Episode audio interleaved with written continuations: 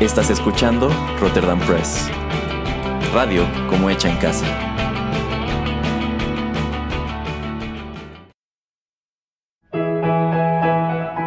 Rotterdam Press presenta Arena Rocky Metal.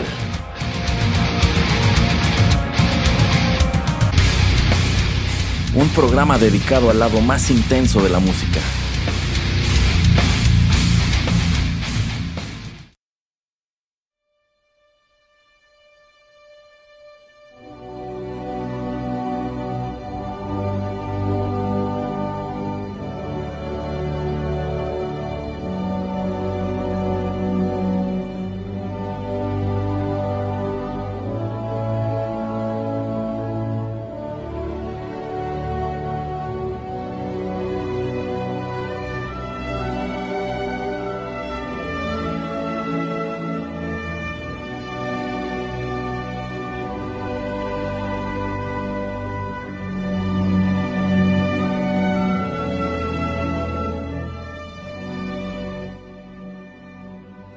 Hola amigos, ¿qué tal? Los saluda Erasmo a través de los micrófonos de Rotterdam Press y qué bueno que nos acompañan en la emisión número 58 de Arena, el lado más intenso de la música. Y bueno, tengo el, gusto, entre gusto y disgusto, de que me acompañe también para este programa, una vez más, el señor Juanito Pereira. ¿Cómo está, señor Pereira? Hola, ¿qué tal a todos? Muy bien, muy bien. Usted disgústese, váyase, yo presento entonces este show. no, no, porque la verdad yo sí tengo muchas ganas de platicar de esto.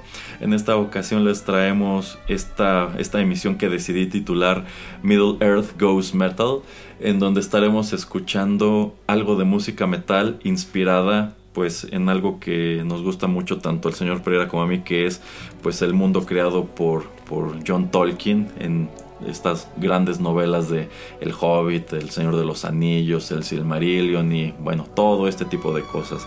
La verdad sea dicha, pues sí hay muchísima música inspirada en estas obras.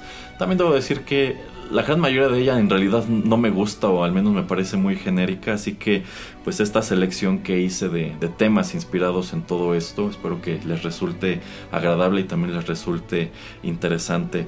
Y señor Pereira, en vista de que nos aguarda, creo yo, algo de plática, ¿qué le parece si de una vez damos inicio a la música? Vamos. Muy bien, ya regresamos.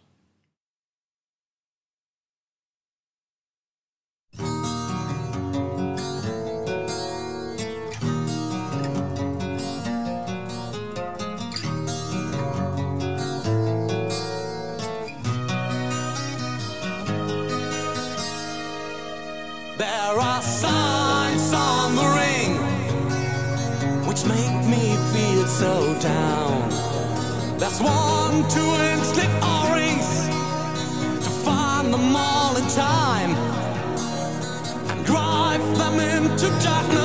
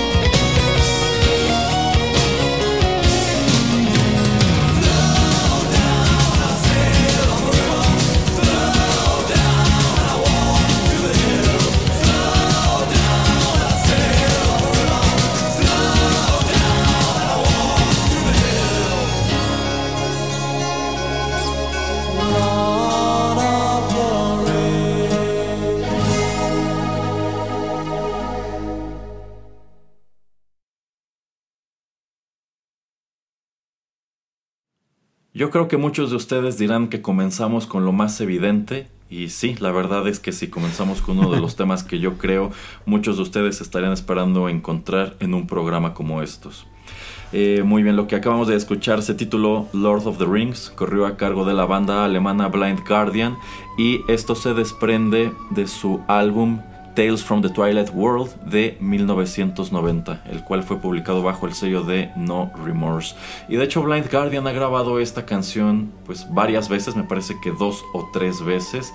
Es uno de sus temas recurrentes, es uno de los temas favoritos entre la fanaticada de esta banda que, bueno, claro que un conjunto como este que tiene una temática como, como muy medieval, como muy de, de batallas tipo las cruzadas y ese tipo de cosas, claro que en algún momento tenían que arrojar al mercado una canción inspirada en El Señor de los Anillos y yo creo que sin lugar a dudas el suyo es uno de los temas más populares o más mencionados cuando nos ponemos a rascar en, en cuanto a que pues, qué bandas de metal o qué canciones podemos encontrar allá afuera que nos vengan con motivos precisamente de todas estas, bueno, de estos trabajos eh, literarios. Eh, señor Pereira, ¿usted ya había escuchado esta canción antes de que nos pusiéramos a trabajar en este programa? No soy mucho de escuchar música metal. Eh, según yo sí, y probablemente ha de haber sido en algún viaje que realicé en el automóvil del señor Erasmo o algo por el estilo. es muy probable. pero me la puse a escuchar otra, otro par de veces antes de grabar esto y la verdad no nuevamente no, no soy alguien que sea mucho de escuchar metal, pero me gustó muchísimo esta canción, entonces eh, muy interesante y también todo el programa antes de que comencemos. Eh, pues se me hace interesante que existan muchas bandas que realicen música inspirada en, en pues todos los cuentos, en todas las eh, narrativas que han sucedido alrededor del Señor de los Anillos. Entonces, pues muy, muy buena y muy chida esta canción por lo menos. Eh, sí, algo que, que, he comentado antes, y bueno, es prácticamente de lo que iba aquel otro programa que hacía en el radio, es que hay en sí mucha música rock inspirada en literatura. Y es muy marcado que este es un género que tiene una gran predilección por esos temas, o sea, no es como que puedas encontrar 50 eh, canciones de hip hop inspiradas en clásicos de la literatura o, algo así. me parece muy curioso que es en específico la música rock la que tiene esa inclinación. Y si hablamos de Blind Guardian, así como tienen esta y otras canciones que van del Señor de los Anillos o de la Tierra Media, pues también tienen su material que está inspirado en la obra de H.P. Lovecraft. Eh, pero sí, es un. Eh, me parece muy interesante el ejercicio que ellos realizan. Y bueno, a lo largo de este programa estaremos haciendo mención de estas canciones, pero creo que también es inevitable que comentemos lo que son los libros y pues un producto que es todavía más cercano, que son las películas dirigidas por Peter Jackson. Así que pues nada más como datos iniciales, pues todo esto fue escrito por un autor inglés llamado John Ronald Reuel Tolkien quien vivió entre 1892 y 1973 y bueno, él además de ser novelista también era un, notable académico, un gran estudioso de la lengua inglesa, pero sin lugar a dudas por lo que más es conocido es por estos trabajos de alta fantasía que son eh, bueno, todo esto arranca con El Hobbit en 1937 y es más tarde, en los años 50, que él publica las tres novelas que conforman como tal The Lord of the Rings, que son The Fellowship of the Ring, que aparece en julio de 1954, The Two Towers, que aparece más tarde en noviembre de ese mismo año, y por último The Return of the King, que aparece en octubre de 1955. Y a pesar de que estas tres novelas se publican pues muy cerca, prácticamente en el transcurso de un par de años, él le dedica más de 10 años a escribirlas. Y esto es algo que se nota. O sea, tú cuando ves una, una versión impresa del Señor de los Anillos como la que yo tengo en este momento en mis manos, que es la de, la de Harper Collins, que pues muestra a un, a un Gandalf, antes de que existiera como tal el Gandalf de Sir Ian McKellen. Bueno, pues esta es una imagen que se parece mucho. Es más, yo casi me atrevería a decir que el Gandalf de Sir Ian McKellen está un poco inspirado, quizá en esta ilustración en específico, porque se parece mucho. ¿Qué digo? O sea, a fin de cuentas, Gandalf tiene que parecerse como a, como a Odin, ¿no? Hay muchos elementos de la mitología escandinava dispersos en la obra de, la obra de Tolkien y esto es totalmente deliberado. Eh, bueno, pues esta edición que tengo reúne en un solo volumen las, las tres novelas, pero pues es que la verdad El Señor de los Anillos y la historia de la Tierra Media es muchísimo más que eso. En sí, eh, pues digamos que lo que, lo que es como tal El Señor de los Anillos, estos tres libros, abarca alrededor de mil páginas. Y de allí, este libro contiene otras alrededor de 140, que son los apéndices y otras historias que se desprenden de este, de este universo. Entonces, esto es algo enorme. O sea, sí es totalmente plausible decir que en su momento Tolkien, aquí más que escribir pues un puñado de novelas de fantasía, creó todo un universo que es tan vasto que incluso es, es algo difícil de, de, abarcar ya que nos metemos de lleno con el libro que siguió que fue el Silmarillion, que nos da todavía más información de dónde viene todo este mundo. O sea, la verdad, esta narrativa del, del Hobbit y el Señor de los Anillos abarca un periodo muy pequeño de lo que es la historia de la Tierra Media. Así es. Este, y bueno, si le sumamos a eso que él inventa pues un par de idiomas que están muy completos y muy bien construidos para lo que son los elfos, lo que son los enanos y por ahí un puñado de lo que es el, el dark speech, o sea, la lengua que se habla en, en, Mordor. Bueno, pues este es un trabajo titánico. Claro que esto es la clase de cosa que te tardaste más de una década en construir y pues vaya, es, es maravilloso hablar de El Señor de los Anillos. Eh, señor Pereira, ¿usted alguna vez ha leído eh, pues alguna de las novelas?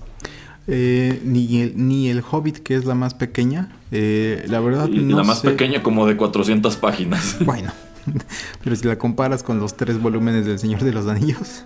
Sí, sí, sí. sí. No, no Este- son tantas, han de ser como 300. Pero bueno, sí. No, no, no las he leído. Eh, de hecho, me gustaría leer El Hobbit porque, bueno, no entremos mucho en detalles de películas, pero no me gustó mucho la decisión de hacer tres películas de Hobbit. Sí, del Señor de los Anillos. El Señor de los Anillos me parece excelente. Lo único que sí quisiera hacer, eh, a principios de este año estuve viendo nuevamente las eh, tres películas, pero lo que quiero hacer es ver las versiones extendidas, que eso nunca lo he hecho. Igualmente hay que dedicarle como 15 horas de tu vida para hacer eso. Pero eh, por lo menos Hobbit no lo he leído, pero quisiera leerlo. Mm, Sí, yo creo que de los libros ese es el más amigable. En sí, pues es muy curioso cómo a lo largo de esa lectura la narrativa se transforma mucho. La verdad es que el Hobbit arranca como una historia, como si fuera una historia para niños, pero conforme vas avanzando yo siento que Tolkien se dio cuenta de que pues tenía potencial para, para más que eso, para ser más que una historia infantil. Y tiene un cambio de tono muy drástico ya hacia la mitad y termina siendo otra cosa. Y es precisamente la buena recepción que tiene en su momento el Hobbit, un libro que él ni siquiera quería publicar porque consideraba que no era muy bueno, eh, pues lo que lo motiva a continuar pues este ejercicio que en sí él quería publicar primero el Silmarillion y posteriormente el Señor de los Anillos. Creo que habría sido muy complicado. El Silmarillion es una lectura Sí. muy pesada y muy enredada, del mismo modo que leer el Señor de los Anillos es, es muy pesado. A este señor le gustaba describir todo a detalle y te puedes aventar páginas enteras nada más para que te explique la historia de una espada o de una puerta. Wow. Entonces muy interesante y pues claro que es algo muy popular y que así como tenemos estas películas pues también tenemos un número de canciones inspiradas en todo este universo creado por Tolkien. Y vamos a escuchar otra, señor Pereira. Vamos.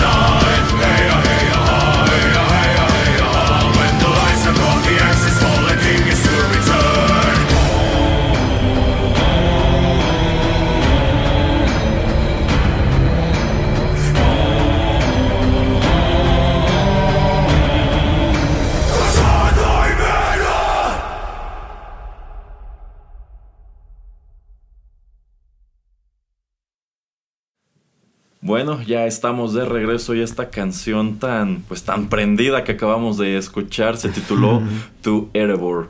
Esto corrió a cargo de la banda Wind Rose y aquí debo decir que el señor Pereira y yo teníamos la noción de que estos individuos pues debían venir de Noruega, Finlandia, un lugar así, pero no, la verdad es que son italianos. Esta canción la graban ellos en el año 2017 para su álbum Stone Hymn, el cual fue publicado por el sello Inner Wound. Y esta banda me parece algo muy curioso porque, bueno, si hablamos de Blind Guardian, pues esta es un, este es un conjunto que aborda un gran número de temáticas todo a lo largo de su discografía. Pero si hablamos de Wind Rose y si buscamos fotografías de, de cómo se ven en sus videos y cómo salen caracterizados a sus presentaciones, la verdad es que se ven muy parecidos a los enanos que encontramos en, las en la película, bueno, en las películas del Hobbit de Peter Jackson.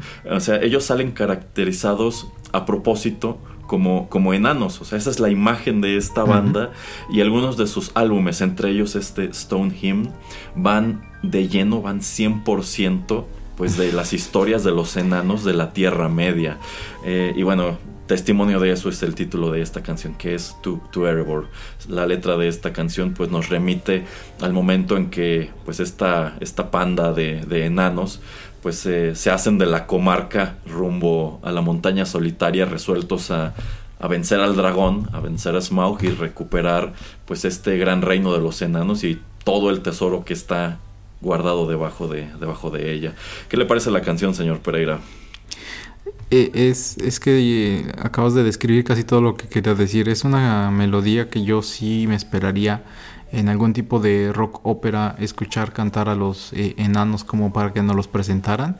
Y sobre todo esto, ¿no? De que pues es algo que están cantando o la melodía va referente a esta aventura que toman para pues retomar su casa. Entonces eso también se me hace muy interesante y es por eso que me pareció muy, muy chistosa y muy agradable la melodía. Eh, sí, y bueno, están tan ambientados en el mundo de, la Tierra Media que incluso unas cuantas líneas antes del coro principal, eh, pues las cantan en la lengua de los enanos. No sé si son frases que extraen de algún lugar de los libros de Tolkien o sencillamente son frases que ellos construyen utilizando pues ese vocabulario y esa gramática, pero pues me, me parece un, un- un gran detalle. A mí me gustó mucho esta canción. Eh, antes de que grabáramos, el señor Pereira me preguntaba sobre esta cuestión de Erebor y pues creo que no está de más explicarlo. O sea, este mundo de la Tierra Media es muy complejo en cuanto a que incluso tienes que aprender un poco sobre cuáles son las distintas culturas que habitan aquí y de pronto los mismos lugares tienen varios nombres dependiendo en qué idioma lo estés abordando. O sea, por ejemplo, algo que a mí me encanta es que pues Gandalf bueno, Gandalf es digamos como que su nombre de pila para los hobbits, para los humanos y demás. Pero a mí me encanta cómo en todas sus interacciones con los elfos lo refieren con- como Mithrandir, que es el nombre que ellos le asignan en Quenya, que es el, el idioma que hablan los elfos en este mundo. Eh, y del mismo modo pues tenemos Erebor. Erebor es la montaña solitaria, es este, es este como peñasco que era eh, pues un poderoso reino de los, de los enanos, en donde extraían riquezas y pues que pierden en algún punto de la historia cuando ataca el dragón Smaug, quien, bueno, esto, digamos que es- esto del dragón es como un elemento muy de alta fantasía que tú digas, pues es muy cliché de este tipo de novelas, pero pues ya que te pones a estudiar más lo que es la historia de los dragones de la Tierra Media, pues Smaug es el último, digamos que es una reliquia que llega a este punto específico de la, de la historia, o sea, antes de que nosotros leamos El Hobbit, ya pasaron 20.000 cosas en este universo. Y eso a mí me encanta. Y bueno, Erebor es el nombre que los enanos dan en su lengua a, esta montaña. Y es de este modo que la refieren un buen número de veces a través de El Hobbit. Este es un lugar que ya no vemos gran cosa en El Señor de los Anillos. Allí la acción se traslada a otros puntos como pues las Misty Mountains bajo las cuales encontramos otro de los reinos importantes de los enanos que es eh, pues Moria, las minas de Moria que juegan un papel muy un, papel crucial en la primera novela que es The Fellowship of the Ring y pues que también encontramos de manera muy preponderante en la primera película de, de Peter Jackson.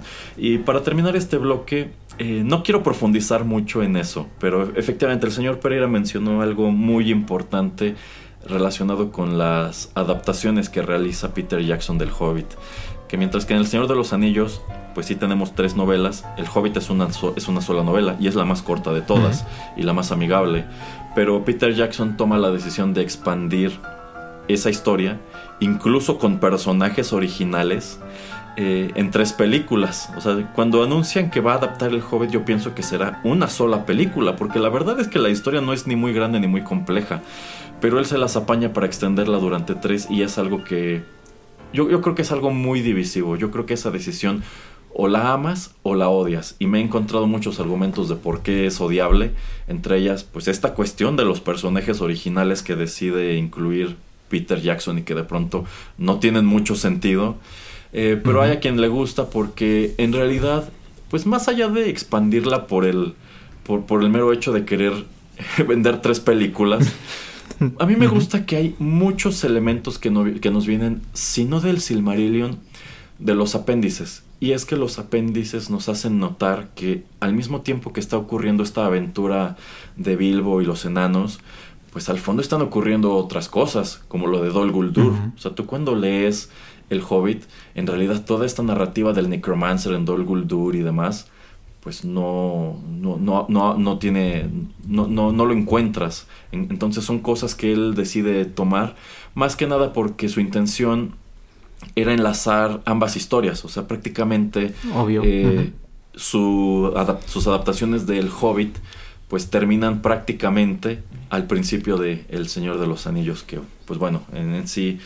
Eh, nosotros al principio de estas tres películas y al final lo que vemos es a, Bilbo escribiendo esta suerte de memoria y termina de escribirla exactamente el día de su cumpleaños que es cuando él pues, decide dejar la comarca para irse a vivir con, los elfos. Muy, muy complicado y muy interesante todo lo relacionado con, eh, con el hobbit. Bueno, vamos con otra canción, señor Pereira.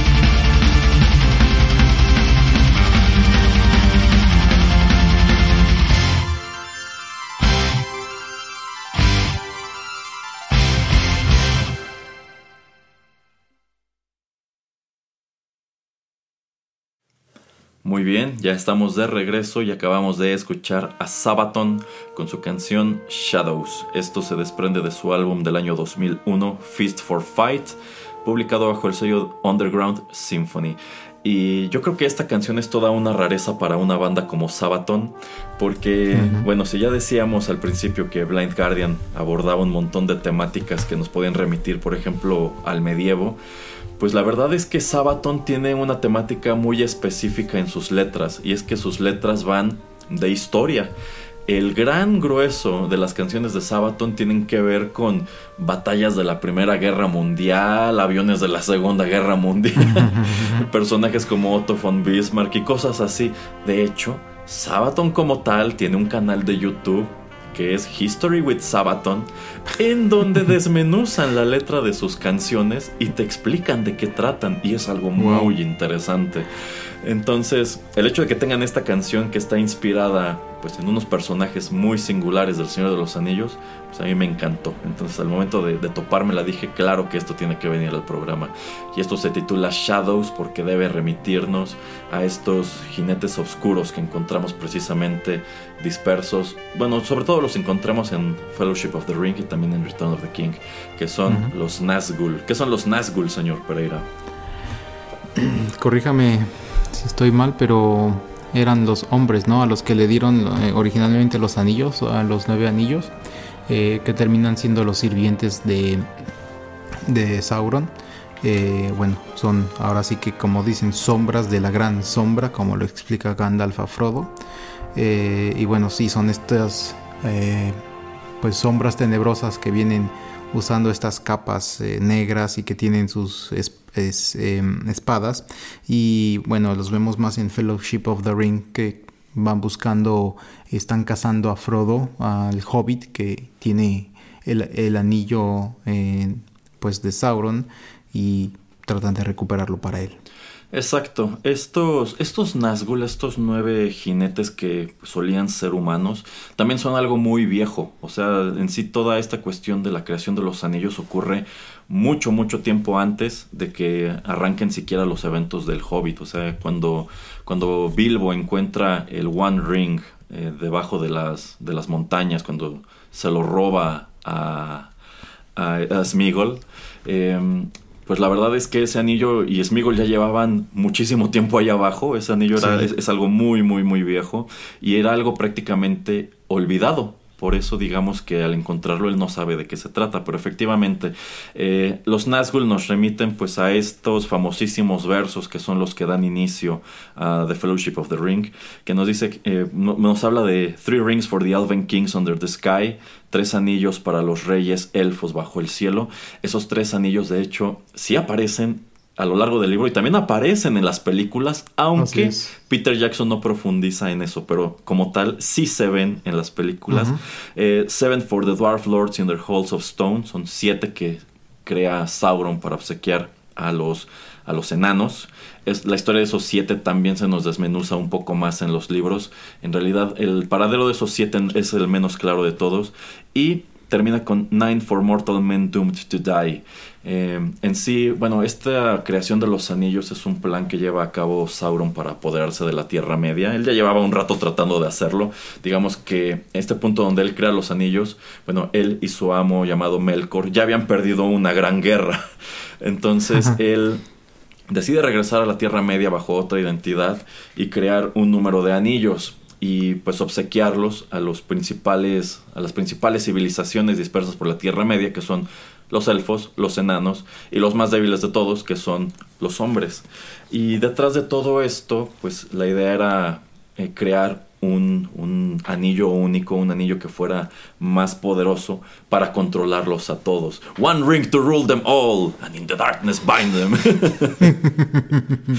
este, entonces, bueno, estos Nazgûl son estos nueve reyes humanos que reciben los anillos y terminan por sucumbir totalmente ante su poder y se convierten en, espectros que están pues totalmente al servicio de, Sauron.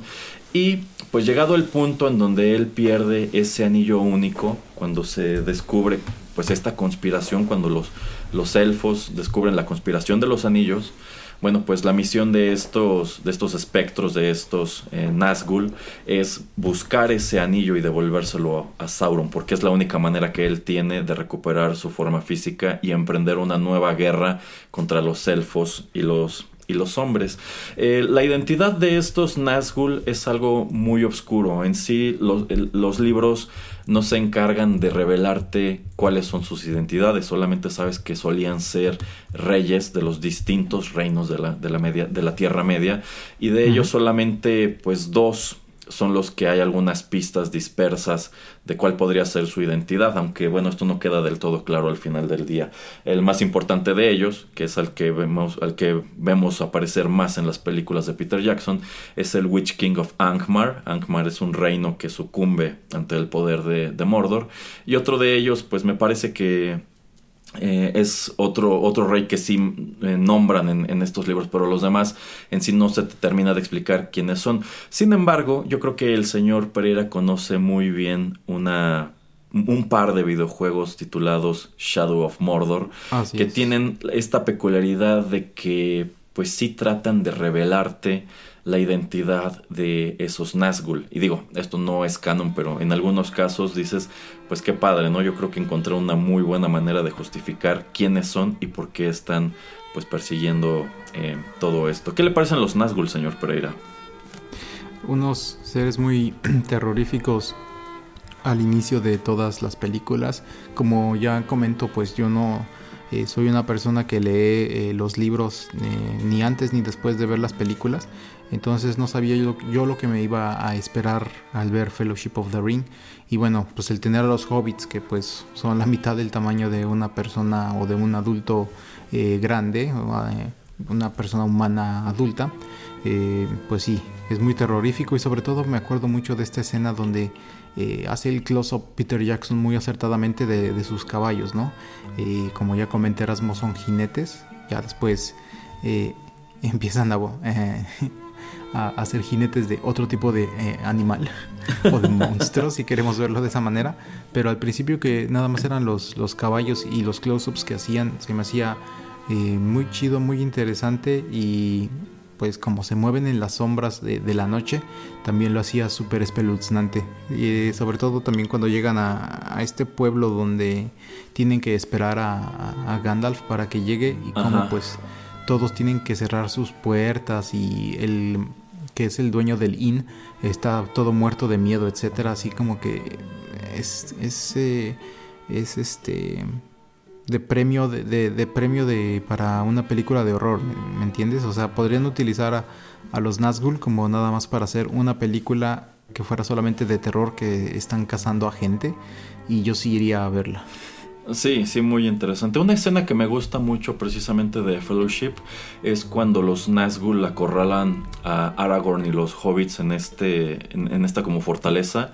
Y Frodo pues está muy asustado y lo primero que se le ocurre es ponerse el anillo porque piensa mm, que con, en vista de que se vuelve invisible puede huir.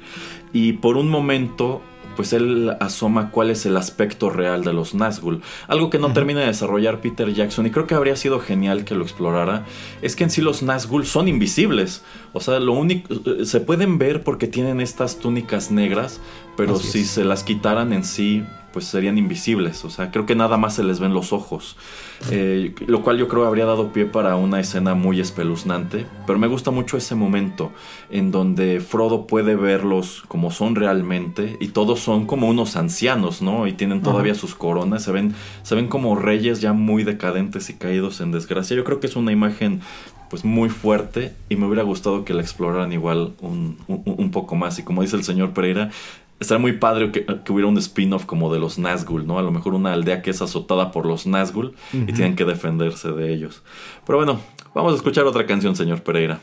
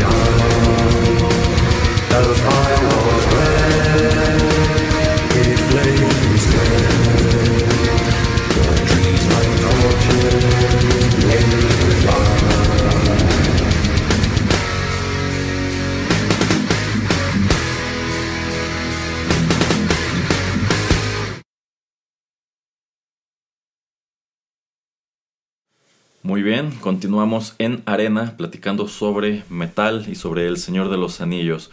Y esto que acabamos de escuchar se tituló The Hobbit Meets Metal. Esto corrió a cargo de Eric Calderone. Él colocó esto en su canal de YouTube en el año 2012. Eric Calderone es un guitarrista estadounidense quien pues es conocido más que nada por este tipo de arreglos que realiza sobre temas que nos pueden venir de un número de, de lugares como pueden ser en este caso el cine pero también tiene arreglos utilizando música de videojuegos, música de series de televisión y otras tantas cosas. Y bueno, todo lo que hemos escuchado hasta este punto han sido composiciones originales inspiradas en el universo del Señor de los Anillos. Este tema, sin embargo, en realidad es una, es una adaptación que este chico realiza de la composición eh, titulada Misty Mountains Cold, que es el tema principal de las películas de Hobbit. Eh, esta es música compuesta por Howard Shore en el año 2012. De hecho, bueno, este señor Howard Shore escribe pues toda la música para todas estas adaptaciones realizadas por Peter Jackson. ¿Qué le pareció esta canción, señor Pereira?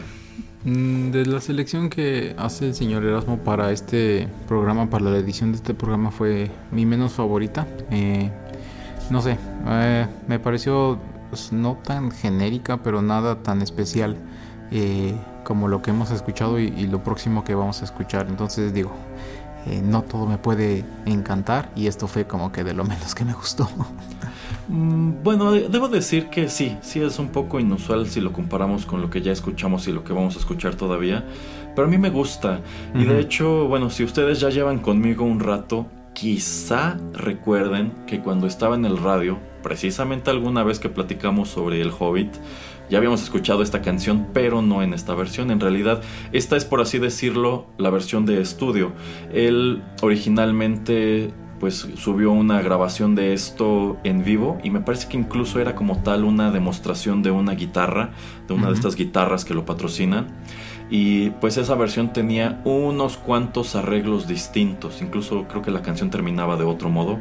Pero bueno, poco después él saca esta versión, digamos, ya más eh, definitiva, en donde uno de, uno de los tratos que conserva es que precisamente hacia la mitad encontramos este pequeño riff de Fear of the Dark de, de Iron Maiden. Es, es algo muy recurrente en sus composiciones, como que de pronto le gusta meter por aquí o por allá pues cosas que nos vienen de actos de metal un poco más eh, clásicos por así decirlo. Y algo que también me gusta es la manera en que cierra o sea cómo escuchamos este pequeño sample que nos viene directamente de la, de la primera película de The Hobbit que es cuando cuando los enanos se ponen a cantar esta canción, que en sí mm. es un poema que viene incluido en la novela de Tolkien. Toman la decisión aquí de convertirlo en una canción y a mí me gusta mucho, creo que tiene muy buena melodía, creo que la adaptan muy padre como para capturar esa nostalgia que los enanos sienten por su hogar perdido. No sé, a mí, a mí, a mí sí me gusta, pero también hay muchas cosas que solamente me gustan a mí. Eh, y bueno, aquí estamos de regreso en lo que es eh, The Hobbit. Nada más de rápido, señor Pereira, porque ya en otra ocasión nos encargaremos de desmenuzar el Hobbit a profundidad. De las tres, de las tres películas, ¿cuál es la que más le gusta? Mm, yo digo que la, la primera. Ahí debo coincidir totalmente. O sea, si hablamos de las versiones originales, no las versiones extendidas que igual necesitas como, como 10 horas para verlas. Aunque yo sí las he visto todas. Oh, wow. Este, sí, y la verdad es una lástima que muchos de esos elementos no llegaran a los cortes, a los primeros cortes del cine porque de pronto por allí hay cosas que explican algunos puntos que pudieron haberte quedado como, como cabos sueltos. Las batallas son muchísimo más largas, por ejemplo, también. Uh -huh. Este. También la que más me gusta es la primera, porque siento que es una película cargada de, pues, de lore, ¿no? O sea, me uh -huh. gusta mucho cómo llegan estos enanos. Eh, De entrada es la película en donde más ves a los enanos. Muchos de ellos, igual que en el libro, llegado a cierto punto, pues son personajes ya ni siquiera terciarios, ya nada más están allí porque tienen que estar allí. Yo siento que esta primera película trata de desarrollarlos un poco más y darles más cosas que hacer. De allí que yo diga, ¿qué necesidad tenía Peter Jackson de meter personajes originales en la segunda y en la tercera película? De hecho. Este. Y me gusta mucho precisamente por eso, porque ves mucho a los enanos. A mí me hubiera gustado ver más a los enanos y no solamente a Philly Killy en, en la segunda y la tercera película. Este, pero siento que se redime un poco en la versión extendida de la tercera, porque en vista de que la batalla de los, de los cinco ejércitos es mucho más larga, sí les dan un poco más que hacer también. Pero bueno, o sea, el hecho de que también ahí está Radagast y también vuelves a ver a, Christopher Lee como Saruman, también aparece Galadriel, que no, no aparecen en el libro. este, pues yo siento que está muy padre, o sea, esa película se siente como si estuvieras acomodando tus piezas de ajedrez sobre el tablero. Exacto. Pero siento que sobre todo la segunda flaquea mucho. y la tercera, pues ahí más o menos viene, viene a cerrar, pero coincido con el señor Pereira, creo que la mejor de todas, y habría sido muy padre que se mantuviera ese tono a lo largo de las siguientes, pues la mejor es la primera. Eh, ¿Algo que quiera comentar sobre el Hobbit antes de que vayamos con más música, señor Pereira? Eh, pues como ya estaba yo diciendo, la historia es muy buena, pero me dan más ganas de leer el libro que volver a visitar las películas. Las películas nada más, nada más las vi una vez y no me quedaron ganas de volverlas a ver. Entonces, eh, todo esto que tiene que ver con el misticismo de, ah, pues tenemos que regresar a tratar de reclamar nuestra tierra, necesitamos eh, juntar a, cierta gente con ciertas habilidades como para que nos ayuden y pues em, todo lo que indirectamente ocasionan estos enanos a este pueblo que no me acuerdo cómo se llama debajo de la montaña. Eh, pues Lake Town. Ajá, que wow. el creativo nombre de Lake Town. Ay, no se lo hubiera esperado a Tolkien que hubiera sido tan tan creativo con el nombre. Eh, todo esto que pues indirectamente les, les traen a, al pues alzar la furia de Smaug, pues también me parece muy interesante. ¿Qué, le eh, parece Smaug, señor Pereira? Interpretado por Benedict Cumberbatch. Exactamente. Mm, me gusta mucho la, escena donde está platicando con, con Bilbo. Eh, digo, creo que para mí es de lo, de lo mejor que, que tiene. Eh, obviamente como es una historia donde sabemos que no puede matar al, pues al héroe principal, sabemos que nada va a sucederle. Entonces muchas veces estas interacciones y estas pláticas, estos diálogos que tienen los enemigos, eh, el enemigo principal con nuestro héroe principal, pues tienen que ser algo eh, interesantes, tienen que dejarnos con un buen sabor de boca y pues para mí lo, lo, logra, ¿no? También ya en ese punto no es que lo hayamos ya visto en otras películas con otros, este tipo de eh, eh, face-off de cara con, eh, de, cara contra cara, de, pues mucho, por ejemplo, lo que vemos en películas de James Bond, ¿no? Donde James Bond siempre se encuentra y tiene que tener un, una plática con, con el villano de, de la película en turno. entonces, para mí estuvo bien pero digo, ya es algo que hemos visto mucho en otros lugares, pero que yo creo que al leer el libro cuando apenas sale, pues yo creo que sí era algo bastante interesante. Ya, bueno, yo creo que si ustedes que están escuchando este programa comparten la opinión del señor Pereira de que hay muchas cosas que pudieron haberse ahorrado o que no les gustaron, yo pienso que esta película se revalora muchísimo. Uno, bueno, las tres, cuando ves las versiones extendidas, pero dos, si has leído El Hobbit, pero yo creo que sobre todo si lees el apéndice B. Eh, bueno, es que hay dos apéndices que son el A, bueno, en sí creo que son cuatro o cinco, pero bueno, hay un número de apéndices que a veces vienen incluidos después de El Retorno del Rey, depende qué edición tengan, pero por ejemplo en la que yo tengo trae todos los apéndices al final. El apéndice B es una explicación de cuáles son las tres eras en las que está dividida la historia de la Tierra Media y son puntos muy marcados en donde pasas de una era a otra, pero también incluye como tal una larga línea de tiempo que comienza prácticamente desde la creación de la Tierra Media al principio del Silmarillion y termina con pues la llegada de la era del hombre eh, tiempo después de los acontecimientos del retorno del rey. Entonces, si tú lees ese apéndice, además de que ya tienes una noción bastante amplia de cuán grande es este qué, qué, tanto abarca el universo de Tolkien. Eh, pues también como que revaloras muchos elementos que están dispersos en las películas del Hobbit. O sea, dices, bueno, es que efectivamente Tolkien aquí ya me está diciendo lo que estaba ocurriendo tras bambalinas eh, mientras iban a la montaña solitaria, ¿no? O sea, efectivamente es cuando empiezan a asomar al hecho de que pues Sauron no fue destruido realmente y todo este tiempo ha estado reuniendo fuerzas para emprender otra guerra.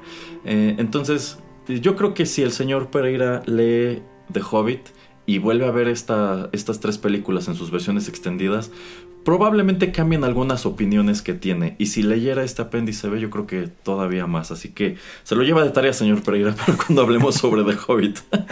Muy bien, ya tengo Vaya haciendo tiempo, ¿eh? Es lo que iba a decir. Y si no, voy a tener que terminar en una nueva edición de Sundoku. Exactamente. Pero bueno, vamos con más música.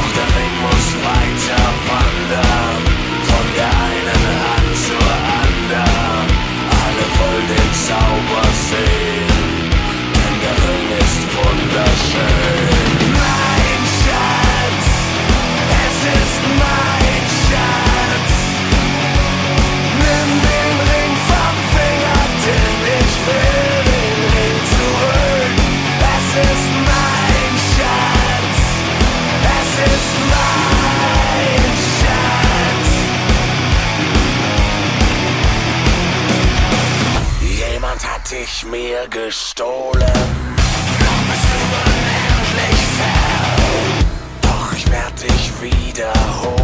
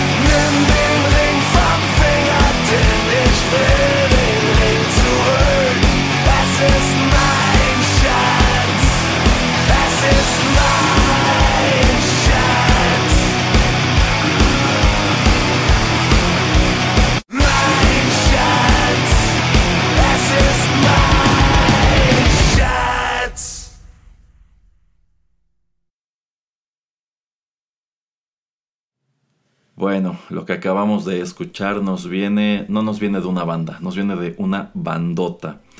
Esto se tituló Mind Shots, esto corrió a cargo de UMP y se desprende de su álbum del año 2006, Glaube Liebe Todd, publicado bajo el sello Gun. Y cuando digo que esta es una bandota es porque sin ellos no tendríamos otras tantas cosas. Eh, señor Pereira, ¿usted había escuchado hablar antes de UMP? No, la verdad no. Probablemente alguna vez los escuchó en mi coche, eso sí. Eh, eh, Exacto. Pero bueno, la verdad es que de este lado del mundo ellos no son muy conocidos realmente. En Alemania sí son muy famosos. Pero si digo que sin ellos no tendríamos otras tantas cosas, es que es el hecho de que UMP son, por así decirlo, los padres del eh, Neue Deutsche Harte, que es este, este, este, género como de nuevo metal en alemán, eh, de donde se desprende precisamente Rammstein. Umf es una de las principales influencias de, este otro conjunto. Y de hecho, si escuchan la temprana discografía de Umf, dicen, pues claro, como que de aquí es de donde salen esos riffs tan característicos de los primeros dos álbumes de, de Rammstein. e incluso podrías decir, es que parece como si fuera la misma música, pero Rammstein le metió todavía más sintetizadores porque, bueno, ellos aparte traían la influencia de otros conjuntos de música electrónica como KMFDM, como Kraftwerk, etcétera. Pero bueno, es, una, es una bandota, tiene unas canciones padrísimas. Una de ellas es esta, que bueno, uno podría preguntarse cuál es su relación con el Señor de los Anillos. Y bueno, esto tiene que ver eh, con la letra y más que nada con esta frase que conforma el coro principal que es Mindshots. Y es que esto podría traducirse. Bueno, digamos que Schatz es como le podrías decir a tu pareja en alemán, ¿no? Como mm, decirle cariño, ¿no? Eh, o querido. pero es más. Sí, y una manera más común o más también tierna es Schatzi. Ajá. No necesariamente Schatz, pero sí Schatzi es. De ahí viene, o sea, es la palabra Schatz, pero es más. Lo más común es decirle Schatzi. Exactamente.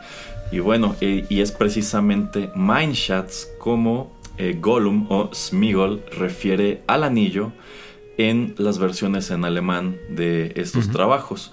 En inglés pues lo refiere como My Precious, en español decidieron traducirlo como Mi Precioso, aunque creo que habría sido bueno, es que es muy chistoso cómo se utiliza esta, esta frase de my precious en, en, inglés. O sea, realmente no es tanto como que le esté diciendo precioso de que es algo bonito, sino que es algo querido, es algo preciado. Entonces, eh, pues esta canción en realidad está narrada desde la perspectiva de, de Gollum. Es como un lamento en donde él está añorando a su querido, está añorando al precioso. Incluso menciona que alguien se lo ha robado al principio del segundo, del segundo verso. Y ese alguien, por supuesto, que es Bilbo. Hobbits. Exactamente. Entonces me gusta mucho que la canción, pues no suena, no suena como Blind Guardian para nada. E incluso, pues la primera vez que la escuché yo no tenía ni idea de qué trataba. Esto es al momento de empezar a desmenuzar un poquito la letra que me cae el 20 de, ah, caray, esto suena como que lo está diciendo Gollum. Y sí, sí lo está diciendo Gollum. Entonces, pues muy, muy padre encontrar una canción con esta temática en la discografía de una banda que en realidad nunca se ha caracterizado por abordar este tipo de cosas. En realidad las canciones de Ump son pues a veces, a veces son de amor, a veces son más como de crítica social y bueno, también es una banda que allá en Alemania ha estado sonando mucho estas últimas semanas en vista de que después de más de 30 años de carrera y de haber tenido una alineación súper estable, bueno, pues han decidido partir camino con su vocalista llamado Dero eh, y solamente los otros dos integrantes van a continuar la banda.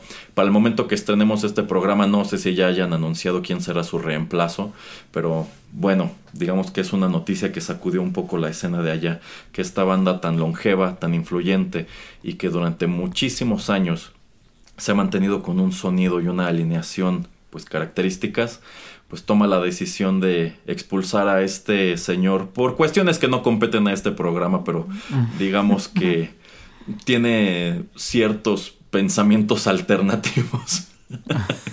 y quien esté al tanto de esas cosas en Alemania sabrá de qué estoy hablando. Ah. Este, pero bueno, precisamente por eso deciden pues romper con él, pero eso no significa el, fin de, esta, de este conjunto. Eh, señor Pereira, ¿qué le parece el personaje de Gollum interpretado por Andy Serkis en estas películas? No, pues es un personaje icónico que eh, pues lleva mucho la historia, eh, pues todo lo que tiene que ser relacionado con el viaje, con el camino que tienen que tomar eh, Frodo y Sam para pues poder llegar y destruir el anillo del poder. Em, me gusta mucho este tipo de personalidad doble que tiene y que te lo presenta como, según yo, hasta la mitad de, la de dos torres. Y la manera también en que eh, los ángulos cambian de, de, cámara como para pues hacértelo ver que es también este tipo de guerra interna que él tiene. Eh, y la manera en que nos explican que pues es un, o sea, cuando quieren deshacerse de él, cuando quieren matarlo y que le explican a Frodo de pues es que todos los seres en este mundo tienen una razón de ser y tienen una manera de por qué ser y también el sufrimiento que ha pasado eh, Gollum, no simplemente pues cuando lo capturan em, después de que Bilbo le roban el anillo y que lo capturan y lo, torturan eh, pues para que diga quién fue quien se robó el anillo. Y todo lo todo como dice Erasmo los creo que han sido hasta siglos no que eh, Gollum que Smeagol ha tenido el anillo que lo ha transformado en este monstruo.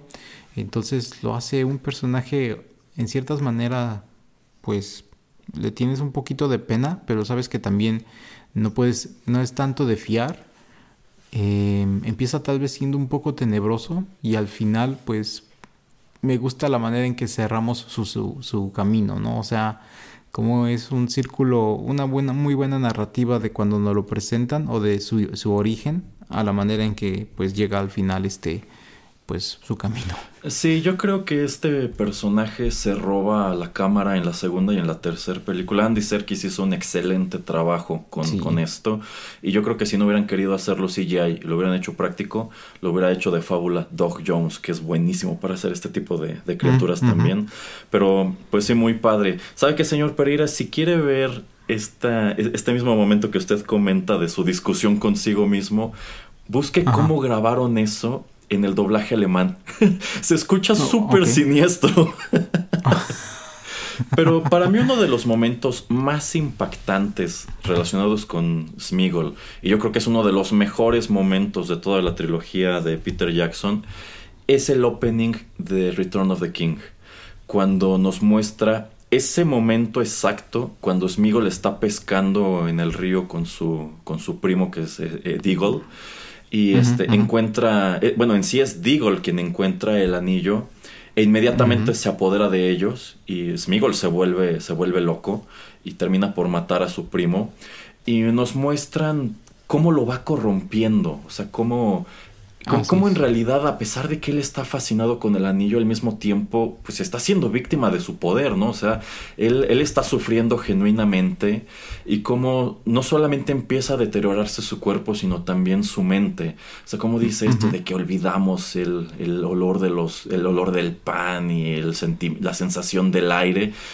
Para mí es un momento muy oscuro y, y hasta muy triste, o sea, porque lo ves genuinamente cómo se va descomponiendo, cómo empieza a perder el cabello, cómo se le deforma el rostro y termina por huir de la luz y pues e, enterrarse a sí mismo en esta, en esta caverna que, en donde lo encuentra siglos después Bilbo, pues ya convertido en esta criatura que tú encuentras en el resto de las películas.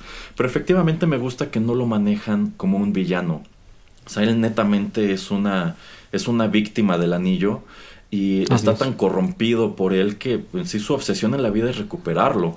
Y él no va a hacer nada con él, o sea, él no, no, va, no va a tratar de vencer a, a, Sauron ni apoderarse de la Tierra Media.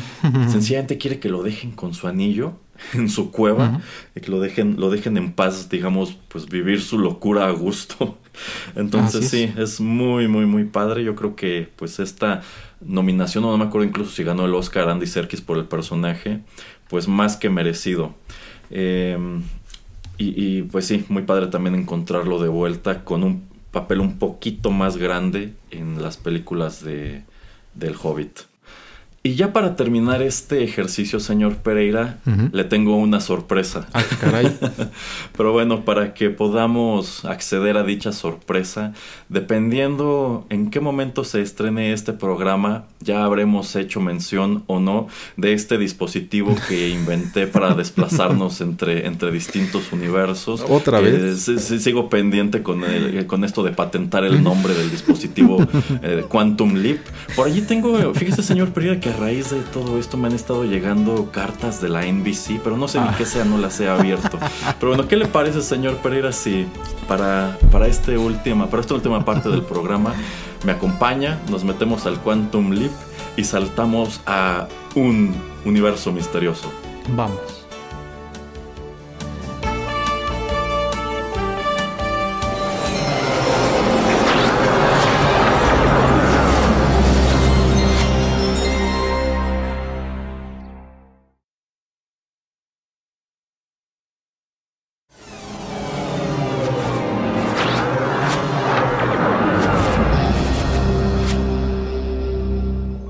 Bien, señor Pereira, y es así, en menos de un parpadeo, que nos encontramos en un universo totalmente ajeno al que conocemos. De hecho, estamos, señor Pereira, nada menos que en la Tierra Media, ¿cómo ve? Ah, caray. Oiga, nada más una cosa antes. Ajá. Eh, eh, Es este normal que me, dé, me cause ma- mareo el utilizar su Quantum Leap. Pues un poco, uno, uno termina por acostumbrarse, pero en vista de que yo lo he estado usando más que usted, yo creo que ya tengo más tolerancia, pero sí, Ay. digamos que hay ciertos eh, síntomas o efectos secundarios de esta experiencia, pero descuide, Ah, bueno, conforme lo utilicemos en la historia del podcast, se habituará. Ah, muy bien, muy bien. Oiga, ¿cómo, ¿cómo es posible que me haya traído a la Tierra Media? Bueno, es que esto que vamos a escuchar solamente podemos escucharlo aquí en la Tierra Media, y es que fíjese, Oh. estamos nada menos que en las Misty Mountains, estamos muy Ajá. cerca de una entrada a las minas de Moria, ¿cómo la ve? Ah, caray. Oiga, he escuchado que ese lugar pues no es ni tan bonito ni tan seguro. Bueno, es que estamos en un punto en donde aún no ocurrían esa- esas cosas lamentables que vimos en Ah. Fellowship of the Ring.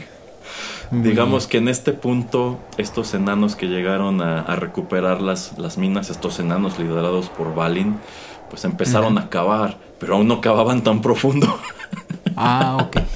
Pero sí cavaron lo suficiente, lo suficiente para descubrir algo que, que, bueno, no sobrevive a, a- a lo que ocurre después, pero a- en, la en lo profundo de este lugar, señor Pereira, descubrieron la música metal, ¿cómo la ve?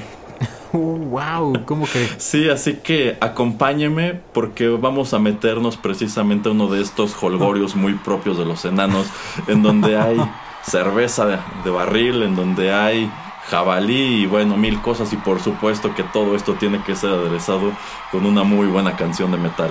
Ay, jabalí. bueno, vamos a escucharlo, señor Pereira, que ya va a comenzar.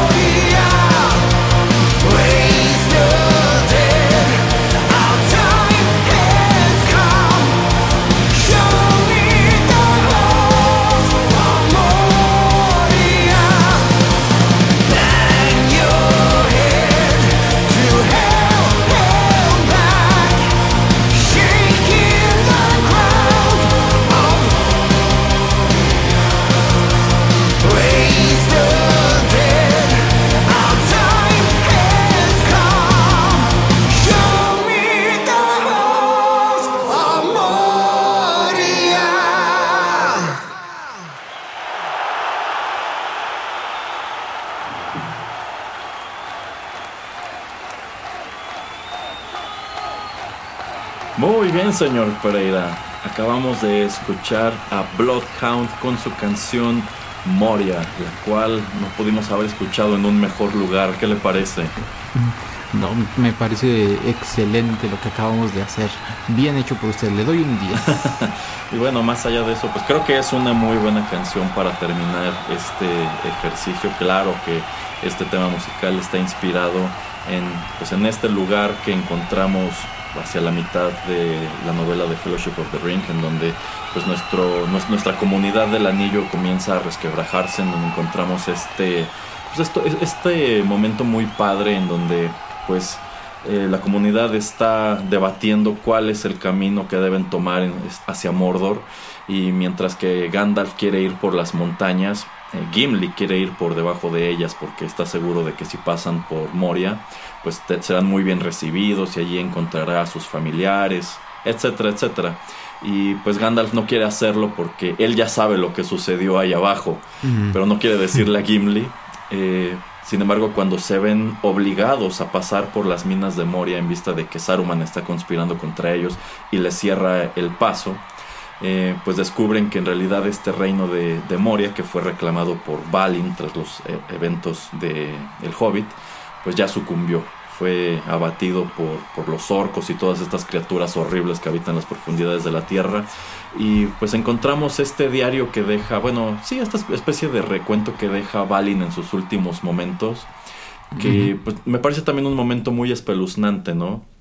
Como pues Gandalf comienza a leerlo y se da cuenta de que pues estos, estos enanos murieron en combate y al parecer pues murieron de una manera muy desagradable, o sea, ya prácticamente acorralados.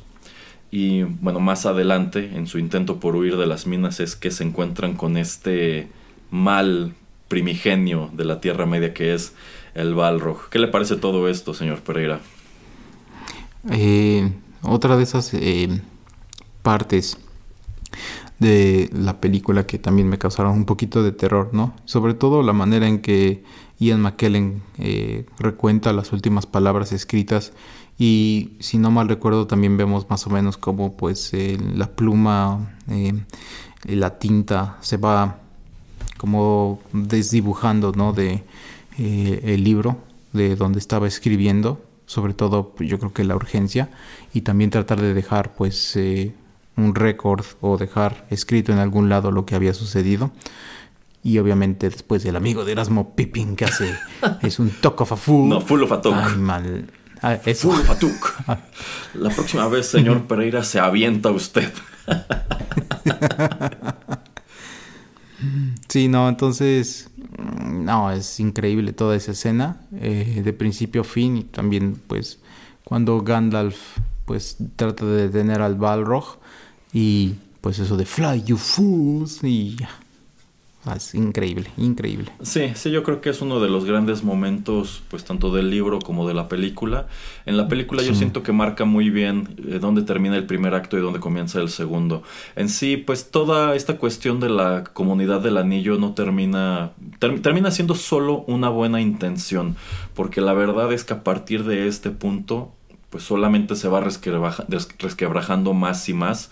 Eh, recae en los hombros de Frodo y de Sam llevar como tal el anillo a Mordor cuando la intención era que fueran todos juntos, pero pues en realidad eh, cada quien tiene distintas aventuras a lo largo de la, de la historia. O algo que también me gusta es que a pesar de que ya se resquebrajó el equipo, pues no es como que de pronto eh, Merry y Pippin, y, y ya no tengan nada que hacer. O sea, todavía tienen mucho que hacer en las películas y hacen todavía muchas más cosas en los libros. Entonces, es un gran momento, pero en realidad digamos que este solamente es el inicio de todos los grandes momentos que se avecinan.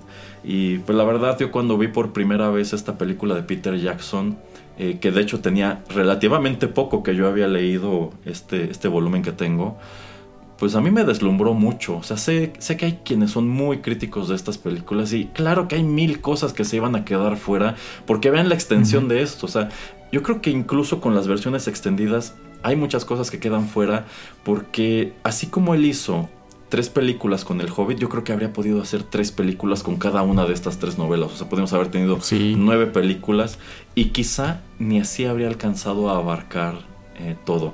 La verdad a mí me da mucha, mucha, mucha curiosidad esta serie que está produciendo Amazon, que ya se tardaron muchísimo, ya se gastaron una fortuna. Eh, y al parecer estará muy inspirada en cosas que encuentras en el, en el Silmarillion. O sea, todo apunta a que será una especie de historia de origen de cuál es el conflicto de la guerra del anillo. Este, entonces me llama mucho la atención saber si continuará esta estética de Peter Jackson y tratarán de enlazarlo con lo de Peter Jackson o es algo totalmente nuevo y aparte. No lo sé. O sea, de, todo lo que está por eh, presentar Amazon, creo que es lo que más me llama la atención.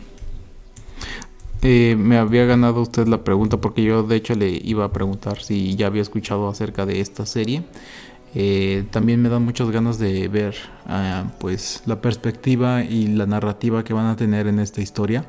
Eh, entonces pues a mí todo este universo me gusta por más por menos que haya dicho que las películas de Hobby no me convencieron bastante pero pues veo algo un buen potencial en hacer pues parte de las historias que cuenta Tolkien eh, en Silmarillion eh, pues en la televisión así algo en episodios eh, ojalá que sea un producto bien realizado y que no lo extiendan más allá de pues lo que tienen planeado, ¿no? Si tienen ya planeado más o menos visualizado hacer, no sé, tres temporadas, que no porque termine siendo popular traten de extenderlo o hacer nuevas cosas que no existen en los libros. Exacto, o sea, a fin de cuentas el libro es un material riquísimo, o sea, tiene abundancia de eventos, tiene abundancia de personajes. De nuevo, mm, yo creo que no era necesario que nos presentaran eh, cosas originales en las, en las dos últimas películas del Hobbit porque pues sencillamente pudiste haber rascado en el libro y encontrado otra cosa, ¿no? Entonces, a ver qué tal queda esto de Amazon. De nuevo, yo estoy muy interesado.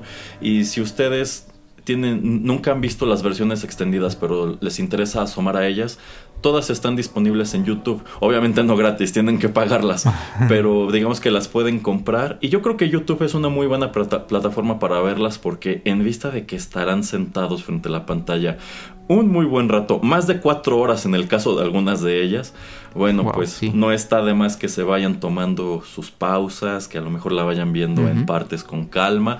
Eh, nosotros eh, tomamos la decisión de ver tres de ellas en un solo día y al, final del, de, y al final de la jornada ya sentía que estaba hablando en élfico. Pero bueno, vale mucho la pena. O sea, si les, si les gustaron estas películas originalmente y quieren, digamos, sacarles más jugo, pues eh, se, puede a través de estas versiones. Y si en su momento alguna no les gustó, quizás si asoman a la versión extendida, les aclare algunas dudas o les muestre algunas cosas que en su momento les hubiera gustado les hubiera gustado ver. Y es así que estamos llegando al final de este prolongado ejercicio. Yo, yo ya sabía que nos íbamos a expandir mucho extender mucho hablando sobre este tema. Algún último comentario o reflexión señor Pereira no, nuevamente esto me sorprende de que existan varias bandas que pues hayan tomado la decisión de contar eh, partes o que hayan tomado eh, pues inspiración en, en varias eh, secciones de El Señor de los Anillos o del Hobbit como para crear música. Entonces eso me gusta mucho y me gusta mucho que pues también son bandas que son importantes, son famosas. Obviamente mucha gente que solamente tiene un canal en YouTube también podemos encontrar a algunos otros que pudieron haber realizado material interesante parecido a este, pero que sean ya bandas establecidas quienes hayan decidido pues eh, tomarse un momento y, hacer algunas melodías basadas en esto me parece muy muy chido. Y también la selección que hace el señor Erasmo me agrada bastante. Sí, sí, de nuevo es solo un puñado, hay muchos otros ejercicios, pero debo confesar que muchos de ellos que están relacionados con el death metal, el black metal, no son muy de mi agrado, pero bueno, si estaban esperando escuchar a Bursum en esta emisión, otra vez les traigo una dedicada ya de lleno a Bursum. Por ahora eso es todo, si les gustó este programa, no dejen de compartirlo. Los saludan a través de los micrófonos de Rotterdam Press el señor Juanito Pereira y Erasmo. Hasta la próxima.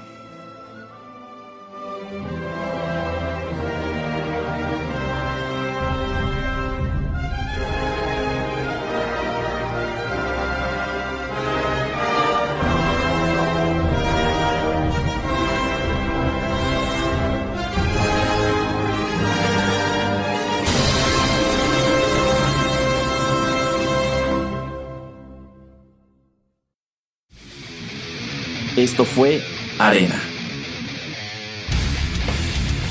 Te esperamos en una emisión más, aquí, en Rotterdam Press.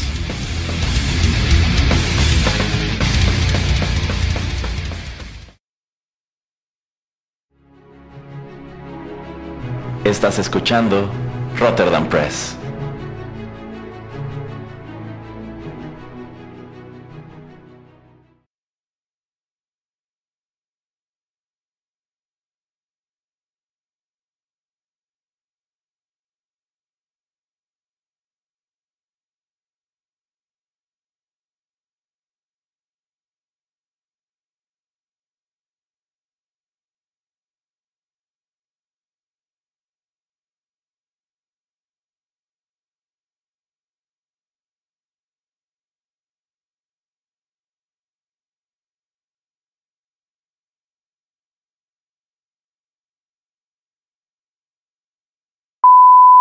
Oiga, señor Erasmo. Dígame, señor Pereira. They are taking the hobbits to Isengard. They're taking the hobbits to Isengard. They're taking the hobbits to Isengard. Guard, guard, guard, guard.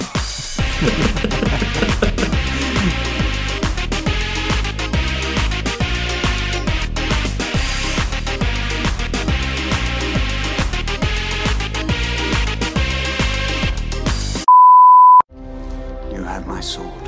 And you have my bow and my axe.